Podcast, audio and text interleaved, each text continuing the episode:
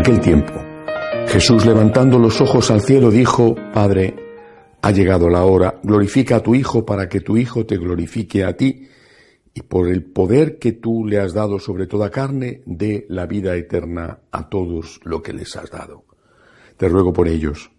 No ruego por el mundo, sino por estos que tú me diste, porque son tuyos. Yo les he dado tu palabra, y el mundo los ha odiado porque no son del mundo, como tampoco yo soy del mundo.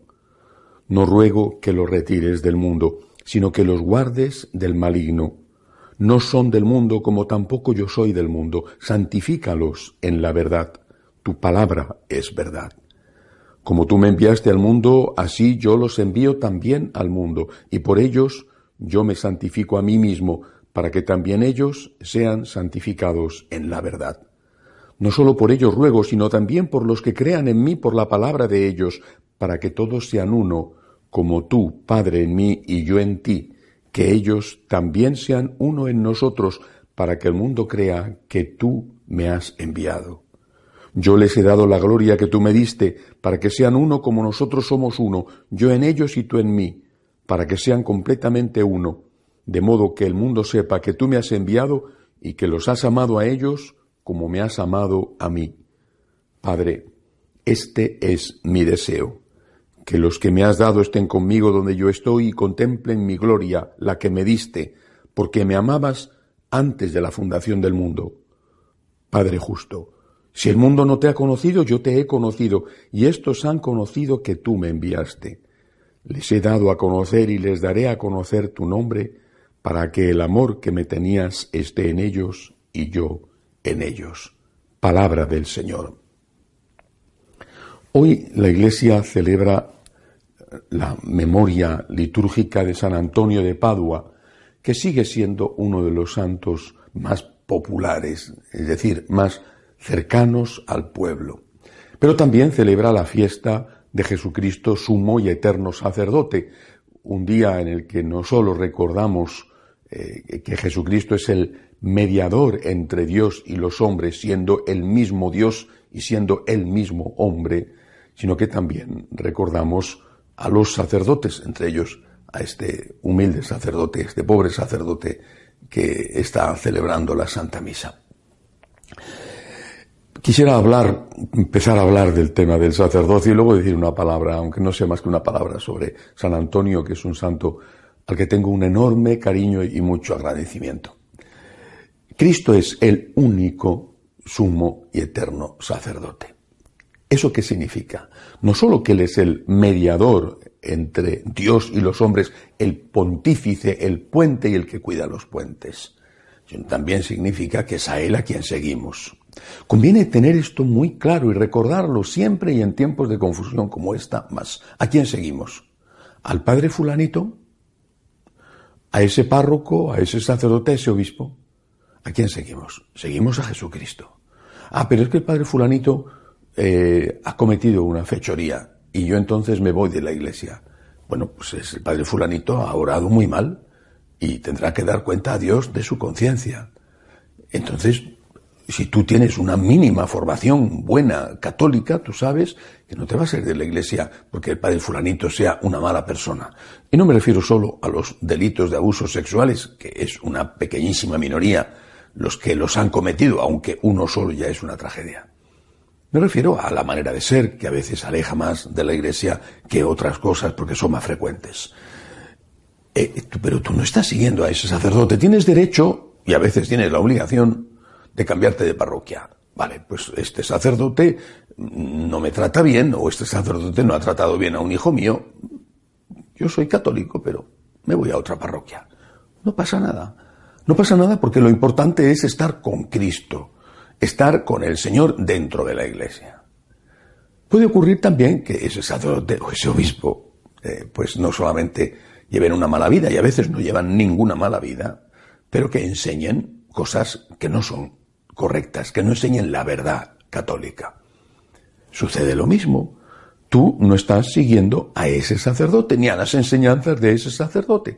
Estás siguiendo a la iglesia, a Jesús. Estás siguiendo lo que la iglesia enseña.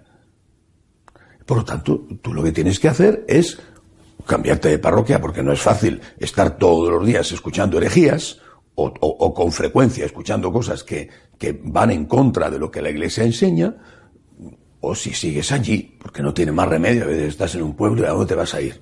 Pues si sigues allí, pues entonces eh, eh, durante la humilía, pues eh, piensa en, qué vas a hacer de comer durante la semana.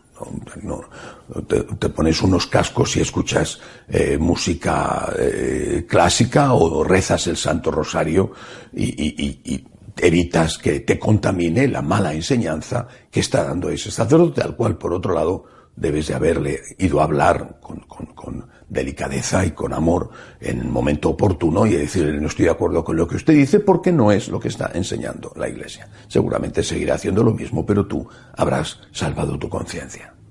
Por lo tanto, ¿a quién seguimos? A Jesucristo.